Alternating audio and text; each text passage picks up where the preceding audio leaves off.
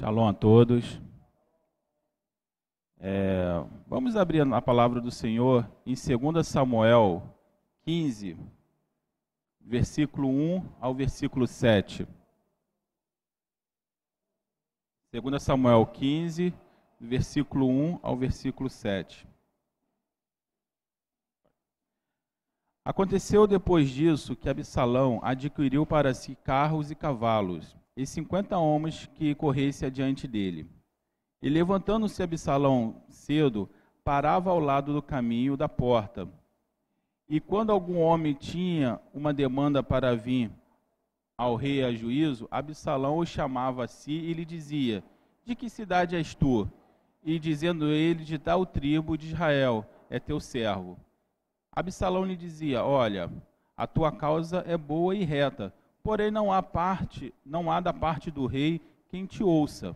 Dizia mais Absalão: Ah, quem me dera ser constituído juiz na terra, para que para que fizesse ter comigo todo homem que estivesse demanda ou questão, e eu lhe faria justiça. Sucedia também quando alguém se chegava a ele para lhe fazer reverência, ele estendia a mão e pegando nele o beijava. Assim fazia Absalão a todo Israel, que vinha ao rei para juízo. Deste modo, Absalão furtava o coração dos homens de Israel. Aconteceu ao cabo de quatro anos que Absalão disse ao rei: Deixa-me ir pagar um, em Hebron um voto que fiz ao Senhor. É, essa Nessa noite eu gostaria de falar com vocês sobre o reinado de Davi. Geralmente é, a gente vê a comparação, né? O reino de Davi e o reinado de Saul. Só que dessa vez eu quero fazer uma comparação da ascensão trono, ao trono de Davi e a ascensão ao trono pela, por parte de Absalão. Queria que vocês compreendessem a diferença de liderança e de sedução. É, uma vez que, que Davi, é, quando ele assume, quando ele é ungido, e é, é, é importante a gente prestar atenção nisso, para a gente poder entender quando Deus está com o homem e o homem tem sucesso, e quando o coração do homem deseja algo que não é dos planos de Deus. E eu gostaria de chamar a atenção primeiro para a vida de Davi. Davi, como a gente conhece a história, ele foi ungido rei ainda quando Saul era rei. E o interessante que mesmo ele sendo ungido rei, mesmo ele tendo a promessa de Deus de que ele reinaria sobre todo Israel, isso não subiu ao seu coração. E ele aguardou pacientemente, e a palavra não mostra nenhum, nenhum, nenhum caso em que ele tenta acelerar esse processo, tirando Saul do reinado. E isso me leva é, a pensar que quando Deus fala que Davi é um homem segundo o meu coração, Deus estava falando que em Davi não havia a, a rebelião em Davi, ele, ele sabia esperar o que Deus havia prometido.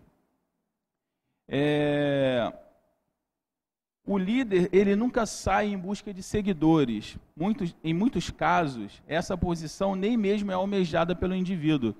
Quando Davi foi ungido rei, ele estava lá apacentando as ovelhas do pai dele.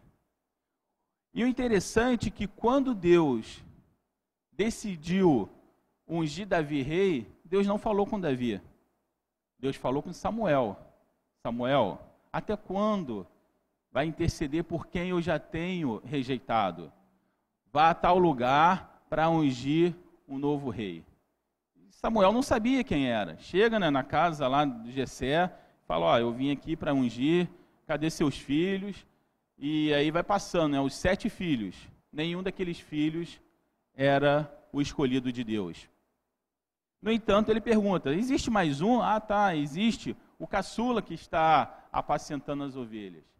Eu fico pensando que Davi, naquele dia, ele acordou como qualquer um outro dia, ele se preparou como qualquer outro dia para cuidar das ovelhas e ele não tinha a mínima noção do que iria acontecer com ele naquele dia. Mas Deus já tinha algo preparado para Davi. Ou seja, o coração dele não estava nisso, entende? O coração de, de Davi não, não estava almejando ser rei. Na verdade, eu acredito que isso nem nunca passou pela cabeça dele. Tanto não passa que anos depois, quando ele é rei, quando ele está, é, Deus dá, dá descanso a ele de todos os seus inimigos, ele entra na casa do Senhor e ele questiona, ele fala assim: Senhor, quem sou eu? Ou quem é minha casa para ter operado com tão grande bondade na minha família? E aí você percebe que Davi de fato não esperava que isso iria acontecer. E ele é chamado para poder fazer, para poder ser ungido. E ali ele é ungido. E a palavra de Deus diz que a vida dele continuou normal. Aquilo não subiu ao seu coração. Sabe, a, a, o orgulho não subiu ao coração de Davi. É, tanto que quando Saul foi para é, quando Davi enfrenta o Golias e, e, ele vence aquele Golias e Davi com, pa, começa a fazer parte do exército de, de Saul, eles vão junto para, para a guerra. Só que quando eles voltam, as mulheres cantam, né? Ah, Saul matou mil, mas Davi matou dez mil. E Saul fica com ciúme disso, ao ponto de começar a perseguir a Davi mas a palavra fala que em nenhum momento Davi deu é, algum motivo para que isso acontecesse. Na verdade, Saul estava vendo o que estava acontecendo, mas era pela mão de Deus. Mas Davi nunca deu motivo para que o rei Saul é, agisse com, dessa forma com ele. E o interessante é que quando ele tem que fugir porque Saul quer matá-lo, e quando Davi foi ungido rei, Saul ainda estava reinando. Em nenhum momento Davi quis apressar a sua subida ao trono. Quando Saul tem que fugir, que ele foge para Naiode, que está em 1 Samuel 19, de 18 a 23, eu acho esse aqui muito interessante. Eu estava estudando, porque ele, ele vai, ele foge, e aí ele encontra o, o, o profeta Samuel e ele conta para Samuel tudo o que aconteceu. Olha, o rei está querendo me matar porque está com ciúme. Enfim, ele conversa com Samuel, mas e aí a informação chega a Saúl de que Davi estava lá. E Saul faz o seguinte: manda mensageiros para poder ir capturar Davi e trazer Davi. E aí eu acho interessante, porque a palavra de Deus diz assim: Assim Davi fugiu e escapou e indo ter com Samuel em Ramá, contou-lhe tudo quanto Saul lhe fizera. Foram, pois, ele e Samuel e ficaram em Naiode. E foi dito a Saul: Eis que Davi está em Naiode, em Ramá. Então Saul enviou mensageiros para prender Davi. Quando eles viram a congregação de profetas profetizando e Samuel presidindo, o Espírito de Deus veio sobre os mensageiros de Saul e também eles profetizaram. Isso eu achei muito interessante, porque aqueles homens foram para poder capturar Davi. E quantas vezes, quando coisas parecidas com essa acontecem, quando a gente acha que somos injustiçados, nós queremos nos justificar através das nossas palavras. Queremos justificar, ah, porque não foi assim, porque ele que está errado, porque e a gente tenta se justificar. Mas no caso de Davi, quando aqueles homens chegaram para poder capturar Davi, a presença de Deus era tão presente naquele lugar que os próprios mensageiros começaram a profetizar, mostrando que Deus estava com Davi, mostrando que é, não precisava Davi falar nada, porque o Espírito de Deus estava protegendo Davi. E aí Saul fica sabendo disso. Ué, então os mensageiros que eu mandei chegaram lá e começaram a profetizar. Então manda nova leva de mensageiros. Da mesma sorte, os outros mensageiros, quando chegaram, também profetizaram. E numa terceira vez, Saul mandou novamente mais outros mensageiros. E aconteceu a mesma coisa. Saul falou assim: então dessa vez, agora vou eu lá. Porque todo mundo que eu mando chega lá, começa a profetizar, isso não vai acontecer comigo. Eu vou lá e vou acabar logo com essa história. E quando Saul chega, o que, que acontece? Saul também profetiza, mostrando que Davi não precisava levantar seu braço, Davi não precisava levantar sua voz, o próprio Senhor estava cuidando dele. Isso me chamou muita atenção, porque muitas vezes nós queremos vencer as coisas através da nossa força. Nós queremos convencer as pessoas através da nossa razão. Quando na verdade o Senhor fala o seguinte: Ei, minha é a vingança. Você não precisa fazer nada. Tem até um hino que eu tenho ouvido essa semana, já tem umas duas semanas que eu tenho ouvido direto, que ela fala, que ele fala assim: é, o seu único trabalho é descansar em mim. Não tenha cuidado sobre ti, porque você não tem capacidade de cuidar da sua vida. Mas eu falo para você, e Deus falando, né? Eu falo para você, o seu único trabalho é descansar em mim. E Davi compreendeu isso, porque em todas essas ocasiões, Davi descansava em Deus. A gente vê que Davi foge de Saul quando Saul quer matá-lo, mas ele não sai resmungando ou reclamando da vida. Ele apenas conversa com, com, com Samuel, e eu imagino que deve ter sido uma conversa muito breve, porque logo em questão de, de, de algum tempo passado, eles começam a louvar e começam a profetizar. E eu fico pensando que se tivesse conversas fiadas, a presença de Deus não estaria ali. Concorda comigo? Então, assim, eles tinham. Ele, ele, ele, provavelmente ele esqueceu do problema que ele tinha e estava ali louvando ao Senhor. Quantas vezes o nosso problema é maior do que a nossa adoração. Quantas vezes as frustrações são maiores do que a nossa adoração?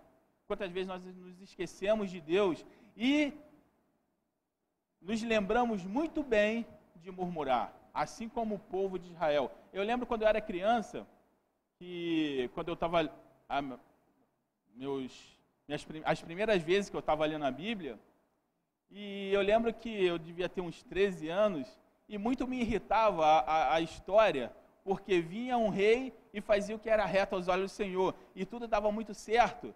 E de repente vinha um rei que fazia o que era mal aos olhos do Senhor e dava tudo errado. E eu ficava pensando, poxa, não é mais fácil fazer o que é reto aos olhos do Senhor e receber a bênção do que ficar fazendo a coisa errada e ficar sendo amaldiçoado?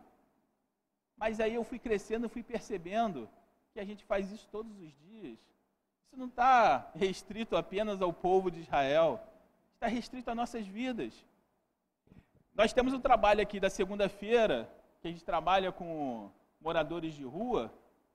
Eu nunca fiz essa pesquisa, mas eu vou fazer. Eu vou fazer uma pesquisa durante um mês dos moradores que vêm aqui para saber quantos deles são afastados do Evangelho. Eu, eu ouso chutar que provavelmente 80% dessas pessoas já conheceram o Evangelho e se afastaram do Evangelho. E aí eu fico pensando, não é diferente do que aconteceu com o povo de Israel. Quantas vezes nós também nos afastamos por causa de situações, porque alguma coisa está acontecendo que nós não aceitamos, ou porque nós temos um problema que parece ser difícil de resolver. Quantas vezes nós nos afastamos? Mas não foi o que Davi fez. Davi se achegou mais a Deus. É, aqui encontramos a posição de um líder escolhido por Deus. Davi não se não precisou convencer os mensageiros com seduções de palavras.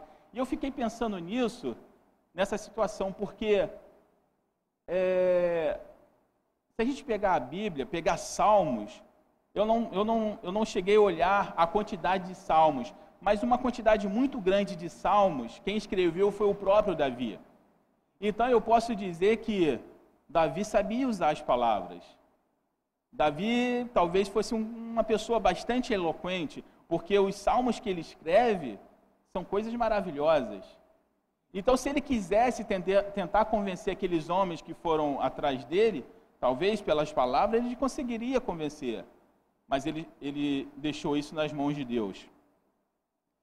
Mas o que, o que vemos não é a eloquência das palavras de Davi, e sim o poder do Espírito Santo agindo naqueles homens ao ponto deles profetizarem. Saul, sabendo o que acontecera com a primeira equipe, enviou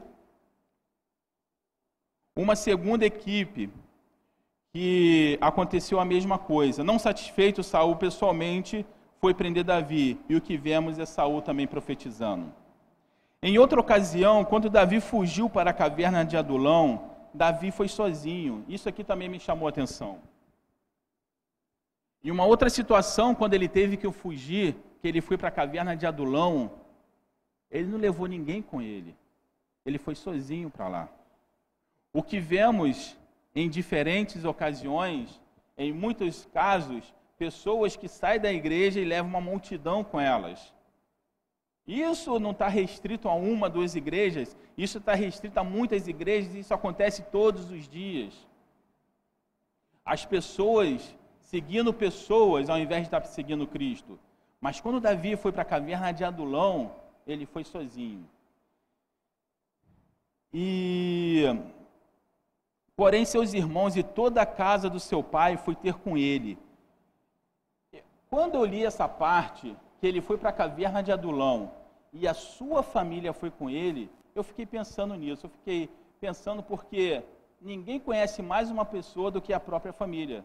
Não é verdade? Ninguém conhece um filho mais do que os próprios pais ou os irmãos que cresceram com ele. E conhecendo Davi e conhecendo o caráter de Davi, os pais dele decidiu se juntar a Davi na caverna de Adulão. E logo em seguida que isso acontece, Todas as pessoas da redondeza que tinham problemas de endividamento, que tinham problema de angústia, todas as pessoas também procuraram Davi. E aí Davi começa a formar ali seu exército. Mas o que eu acho mais interessante de tudo isso, nessa mesma época, antes de Davi fugir, Davi era um dos generais do exército de Saul mas ele não levou nenhum dos soldados que estava a comando dele para lá. As pessoas que foram para ele foram pessoas que foram que provavelmente não o conheciam e o conhecendo com a convivência que foram tendo. Davi não levou ninguém, Davi foi sozinho. Nem Jonatas, que a palavra fala que eles eram muito amigos, nem Jonatas foi com Davi. Davi foi apenas ele. E eu fico pensando que um líder, quando Deus escolhe alguém para ser líder, as pessoas não vão atrás desse líder por causa da eloquência. As pessoas não vão atrás desse líder porque ele, ele é influente, porque ele sabe é, conquistar as pessoas. As pessoas vão atrás desse líder porque percebe que ele é cheio do Espírito Santo de Deus. E é isso que faz a diferença. E essas pessoas foram ali atrás de Davi. Quando Saul ficou sabendo dessas coisas, a primeira certeza que Saul teve era que Davi conspiraria contra ele. E eu fui ver que esse exército, essas pessoas que foram se, se chegando a Davi na caverna de Adulão, chegaram ao número de 400 pessoas. E aí Saul agora teve certeza: Davi tem um exército, nada vai impedi-lo de querer tomar o meu trono. E a palavra de Deus fala que antes dele ir para essa caverna, ele passa por um lugar e um sacerdote o ajuda, né, dá pão até no momento que ele come o pão da propiciação. E esse sacerdote também dá uma espada para ele, que era a espada de Golias. E quando Saul chega para esse sacerdote Amilec, fala assim: "Por que você fez isso? Por que você ajudou a Davi? Por acaso você está conspirando contra mim? Está conspirando com Davi contra mim?" E aí Ameleque fala o seguinte: "Rei, não conheço ninguém que é mais fiel ao rei do que o seu servo Davi." Uma outra pessoa dando testemunho de Davi. Mais uma vez, Davi não precisou dar testemunho de si. Uma outra pessoa falou: Olha, não conheço ninguém que seja mais fiel ao Senhor do que o seu servo Davi. E mais uma coisa, quando eu o ajudei, não foi porque eu me afeiçoei a ele, não, porque eu já venho consultando ao Senhor já há muito tempo. E isso vai me mostrando que o caráter, o caráter de Davi, de fato, era o caráter que agradava a Deus. Era alguém que foi ungido, mas não de forma alguma queria usurpar nada. E a gente vai vendo que, que na sequência, Davi só vai ser de fato rei quando Saul morre na batalha contra os filisteus. E aí o próprio povo de Israel fala assim: Olha, reine sobre nós, nós somos ossos dos seus ossos, somos carne da sua carne. E aí Davi reina sobre Israel. E eu fico pensando que foi uma ascensão ao trono de uma forma que Deus foi abençoando ele a cada momento. Já no caso de Absalão foi o contrário. Absalão, ele ele comete um assassinato, ele mata seu próprio irmão, porque o seu irmão havia é, estuprado a sua, a sua irmã, então ele mata, mata seu irmão e ele fica exilado durante um tempo. Depois de um tempo ele consegue voltar porque Joabe, chefe do exército de Davi, intercede por ele, ele consegue voltar e ele volta para Jerusalém. Depois de quatro anos ele volta para Jerusalém. E ele passa dois anos sem que ele chegue à presença do rei. Passado esse tempo, ele, ele volta às suas atividades normais.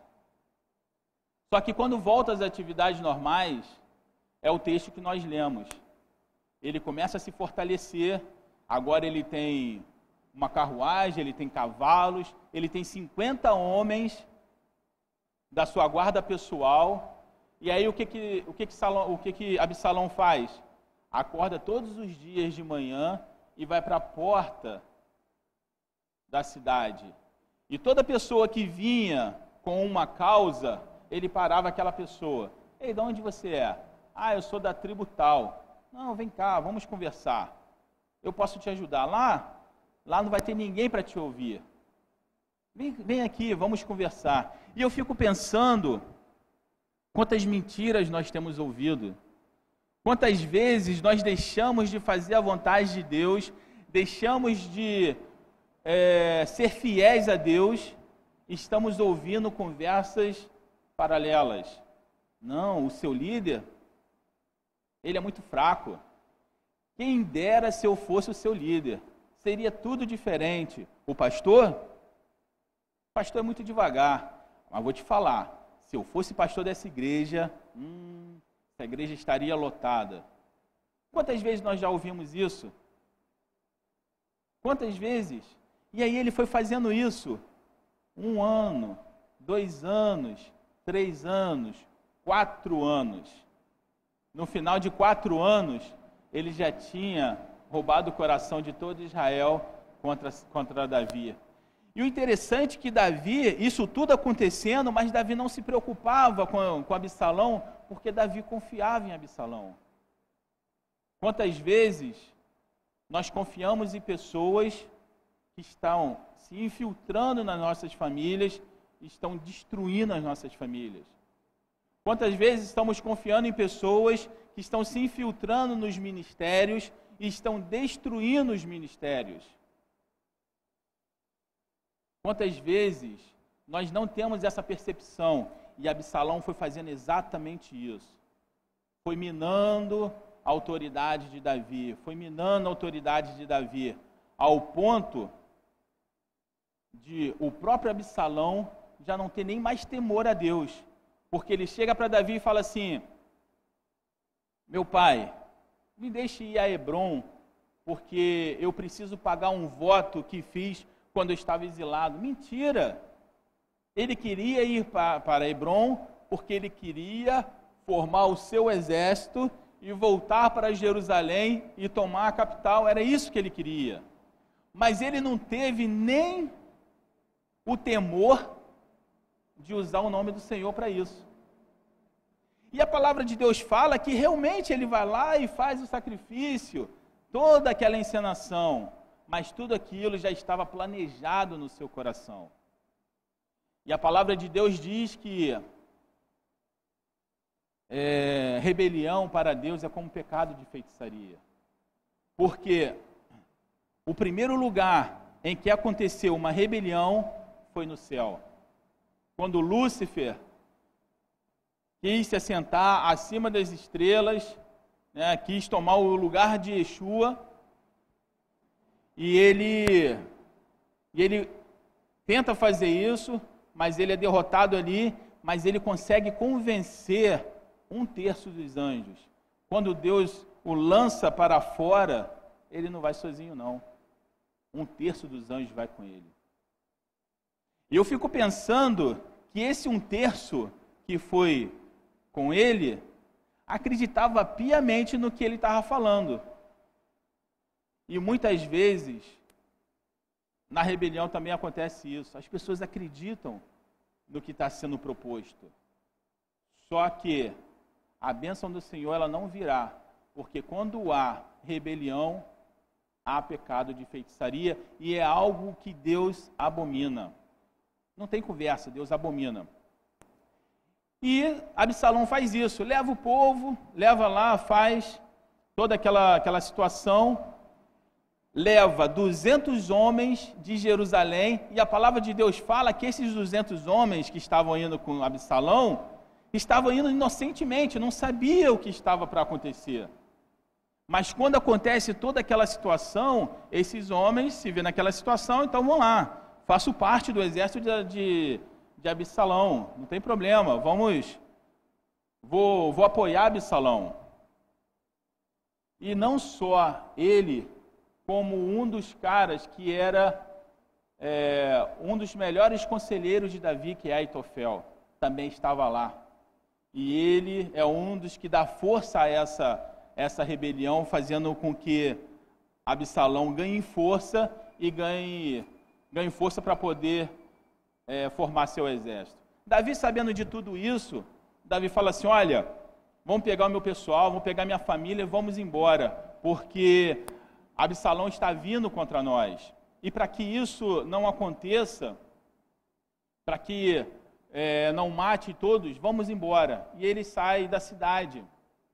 E aí o interessante é que o, o sacerdote vai lá e pega a arca de Deus e fala assim: não, se Davi está indo embora, a arca vai junto com ele. E pega a arca. Quando Davi olha a arca, fala assim: não, a arca fica. A arca não sai de Jerusalém. E eu fico pensando na fé desse homem, porque se a arca ficava, se ele mandou a arca ficar, é porque ele tinha certeza que ele também voltaria para Jerusalém. E aí, uma coisa me chama a atenção, porque Davi não usava a arca como um amuleto. Entende? Davi confiava em Deus, Davi não confiava na arca, Davi confiava em Deus. Porque eu, eu lembro que quando os filhos de Eli faz todas aquelas abominações, e o profeta chega para Eli e fala assim: Olha, Deus vai te castigar, vai matar seus filhos. E Eli fica esperando para ver o que, que acontece. Naquela época, o povo de Israel foi contra, foi fazer uma guerra contra os filisteus. E aí, quando eles vão contra os filisteus, o povo de Israel vai lutar contra os filisteus, eles, eles, eles são derrotados. E aí o, o, os generais falam assim: olha, vamos fazer o seguinte, vamos trazer a arca para cá, para a guerra, e aí nós vamos vencer. E aí eles mandam buscar a arca. E quem vem? Os dois filhos de Eli. E a arca chega no, no arraial do, do, do, do povo de Israel. E quando a arca chega, o povo faz, uma, faz um alvoroço ao ponto que os, os filisteus falam assim: o que está acontecendo? Nós derrotamos eles e eles estão tão felizes, o que está acontecendo? Alguém falou assim: olha, a arca chegou no arraial, e aí eles são tomados pelo um temor, fala assim: nossa, se a arca chegou ao arraial, nós estamos perdidos, porque nós bem sabemos o que esse Deus fez aos egípcios. Só que a arca não significava que a presença de Deus estava lá, porque aquele povo estava usando a arca apenas como um amuleto. Eles não estavam se arrependendo do que eles tinham feito, mas a arca estava ali. E eu fico pensando que a religiosidade ela, ela faz exatamente isso. Não, eu sou abençoado porque eu vou à igreja todos os dias. Eu sou abençoado porque. Mas você está realmente com o coração contrito? Essa é a diferença. Davi entendeu isso. Davi falou assim: não, a arca pode ficar. Pode ficar em Jerusalém. Não tire a arca de Jerusalém, deixa a arca lá. No caso dos filhos de Eli, Israel vai à guerra, Israel é derrotado novamente, os filhos de Eli são mortos e a arca de Deus é capturada. Entende aonde eu quero chegar? Deus não é amuleto de ninguém. A gente só procura quando a gente precisa numa determinada situação. Ah, eu estou passando por uma luta, eu vou para a igreja. Deus não é amuleto, não, meu irmão. Deus vai te abençoar, mas através da sinceridade do seu coração. E Davi foge. Davi vai embora e algumas pessoas o seguem. E um dos conselheiros segue Davi. E Davi fala assim: Não, faz o seguinte, eu quero que você volte. Fique lá no palácio e você me informe tudo o que acontecer lá. Porque Aitofel está com Absalão. E o interessante que eu fico pensando que Absalão deve ter sido tão bom nas palavras que conseguiu convencer até Aitofel, que era um homem que, segundo a palavra de Deus diz, era um homem que Davi confiava plenamente porque acreditava que o Senhor falava por ele. Mas ele ficou do lado de Absalão. E aí, o rei Davi fala assim: você volta e vai lá para tentar frustrar os, os conselhos de Aitofel. E ele volta. E quando chega para Absalão, Absalão fala assim: Ué, por que, que você está aqui? Você não é conselheiro do meu pai? E aí esse conselheiro fala assim: Não, da mesma forma como eu servi seu pai, também vou te servir. E aí Absalão faz um, uma pergunta para Aitofel, fala assim, o que devo fazer agora? Devo caçar Davi? O que, que devo fazer? E aí Aitofel dá uma, uma dica que seria talvez o fim de Davi. Fala assim, olha, forme um exército em grupamentos e ataque Davi, mas não precisa matar o povo, mate apenas Davi, porque no momento que Davi morrer, os outros homens vão ficar do seu lado. E ele dá esse conselho para Absalão. Só que Absalão ainda ficou assim: será que esse conselho é bom? Vou perguntar ao outro conselheiro. E aí ele chega para esse outro conselheiro e pergunta: Olha, Aitofel falou para eu fazer assim ansado, o que, que você acha? No mesmo instante, esse conselheiro pensou: se isso acontecer, Davi vai estar perdido. Mas vou dar um outro conselho para Absalão. E aí ele fala assim: Olha, Absalão, o teu pai é um homem de guerra, o teu pai é um soldado. E os soldados que estão com o teu pai são homens muito experimentados em combate. Se você mandar apenas umas companhias, você vai ser derrotado e o povo vai se voltar contra você. Eu te dou uma sugestão: é melhor você formar um exército muito grande e aí você persiga Davi. Só que para formar um exército grande, não é da noite para o dia, precisa de uma mobilização. E foi o tempo que ele precisou para avisar Davi: olha, vai acontecer isso, isso, isso. E Davi, sabendo de tudo isso, chamou seu, seus generais, dividiu o seu exército em três companhias e falou assim: Olha, é, eu vou liderar vocês nesse, nesse, nesse, ataque, nós vamos vencer o exército de Absalão. Só que os homens de Davi falaram assim: Não, o senhor não vai com a gente, não, porque o senhor vale mais do que mil homens, o senhor fique aqui, nós vamos. E aí vai Joabe e mais dois generais. Só que ele fala assim: olha, durante o combate, tenha cuidado para não matar Absalão. Davi ainda queria, sabe, Davi, mesmo Absalão querendo matar Davi, Davi ainda queria, sabe, proteger Absalão. E a guerra começa. E a palavra de Deus diz que os, os valentes de Davi vencem o exército de Israel e no momento que eles estão vencendo o exército de Israel, Absalão se vê é, meio que encurralado e tenta fugir. E nisso que ele foge, ele entra pelo meio da, da mata e seus cabelos, que eram muito grandes, fica preso nos galhos e ele fica pendurado entre o céu e entre a terra. E aí um dos soldados de, de Joabe vê essa situação e volta correndo e avisa, ó oh, Joabe, Absalão está preso lá pelos cabelos. Joabe fala assim, e por que, que você não o matou? Não, não posso fazer isso. O rei falou para não fazê-lo. Joabe fala assim, negativo, ele, ele tem que morrer. E eu fico pensando que é uma das raras coisas certas que Joabe fez na vida dele, né? Joabe vai lá e dá três flechadas no coração de Absalão, acabando com a, com a, com a rebelião.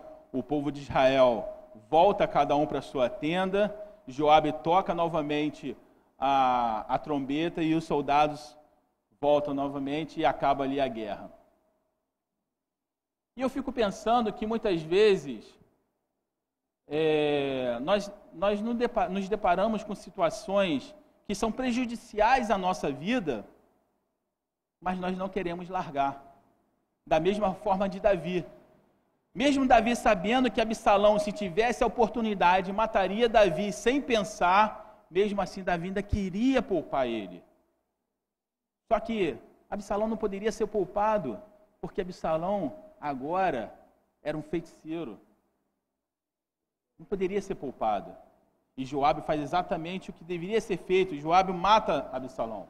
E quando o exército volta, que os mensageiros falam para Davi o que aconteceu, Davi sobe para o seu quarto chorando e gritando: Ah, meu filho Absalão, é, Absalão, ah, meu filho Absalão, quem me dera morrer no seu lugar. E aí, quando o exército chega, né, com aquela, com aquela alegria de ter vencido a guerra, que vê aquela situação, todo o povo, todo o exército abaixa a cabeça. E Joabe fala assim: Como é que é? Joabe vai até os aposentos do rei e fala assim: Me desculpe, rei, mas o que o senhor está fazendo?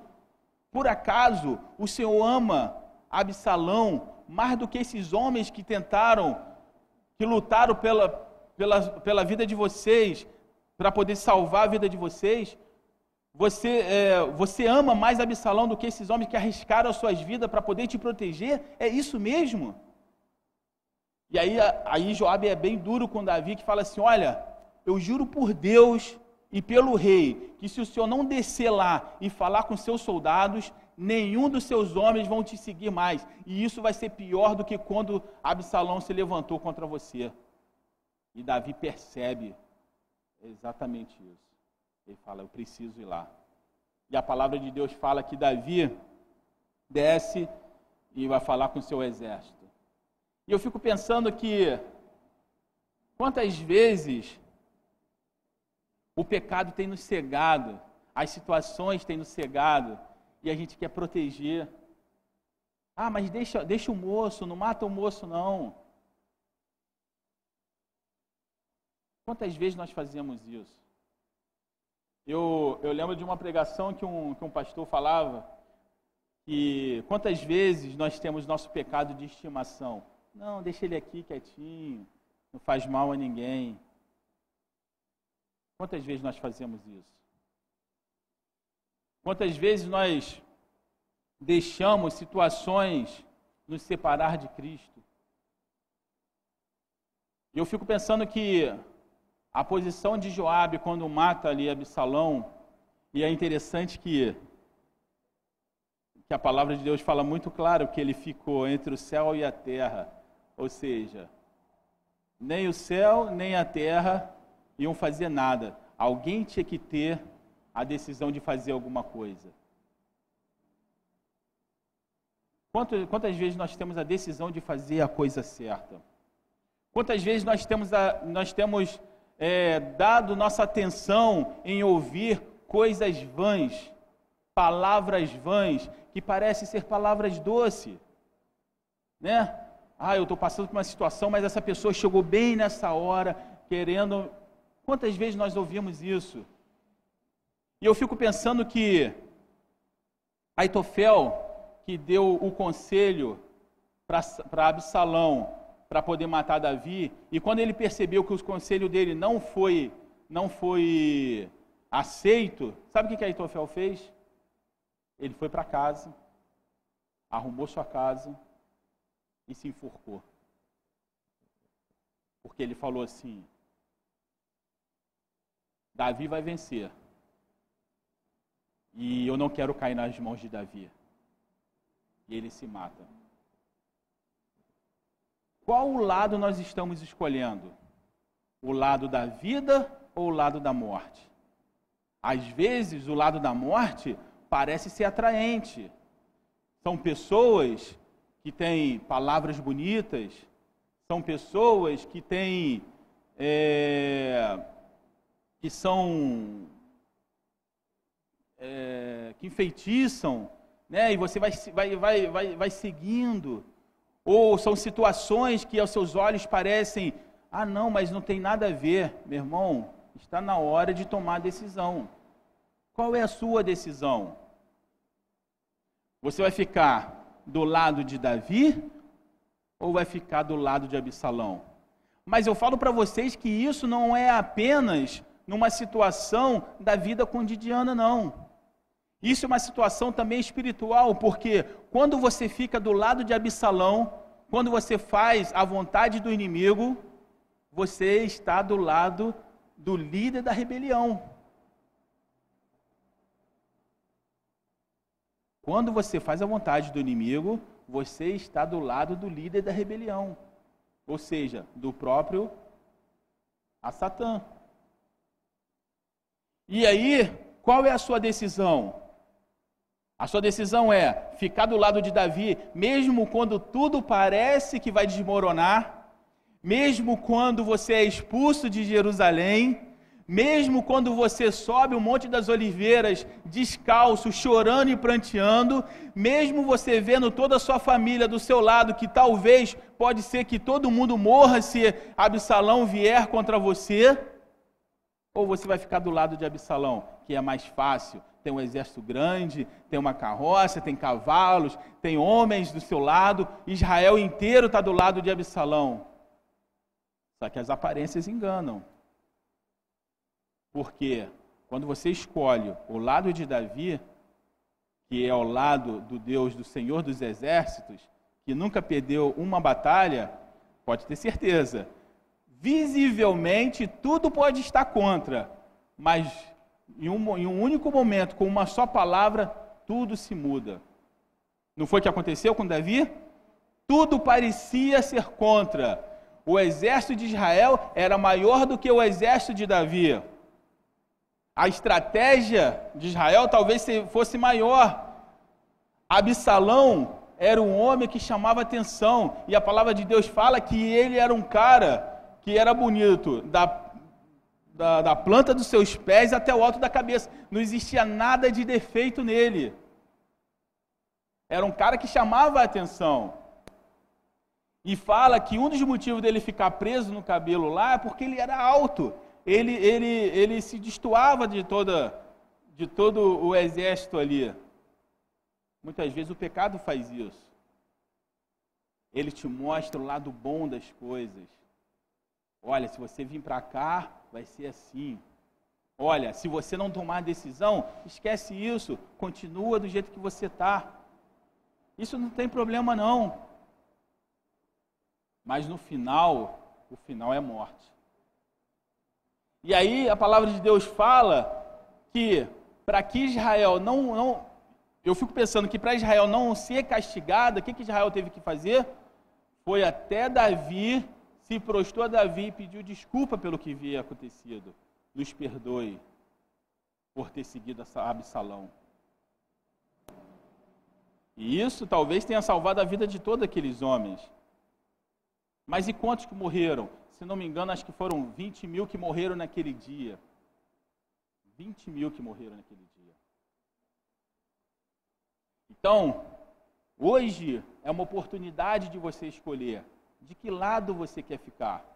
Do lado que parece que tudo está tá indo bem, parece que, que todas as probabilidades te vai te levar para o êxito, ou ficar do outro lado que parece que tudo vai dar errado. Parece que tudo está indo para a perdição. Mas é uma diferença De um lado tem a desobediência, do lado de cá tem a obediência. E aí eu lembro quando Moisés fala, né, no, no monte lá, o monte da bênção e o monte da maldição. E o final, quando ele fala né, de todas as bênçãos e das maldições, ele fala assim: Mas filhinhos, sejais sábios e escolha o caminho da bênção. E hoje, o Senhor está te dando essa oportunidade. Escolha o caminho da bênção. Escolha o caminho do arrependimento. Escolha o caminho em que você vai dizer não para Absalão e vai seguir Davi. E sabe o que foi mais interessante? Davi volta para Jerusalém e a arca estava lá esperando ele. O Senhor está pronto para nos abençoar, só depende da nossa posição. As, as dificuldades, elas virão, mas tenha bom ânimo, porque eu venci o mundo e também vós vencereis. E nós estamos no exército de um, de um general que nunca perdeu nenhuma batalha. Amém? Que essa palavra possa estar falando aos nossos corações nessa noite.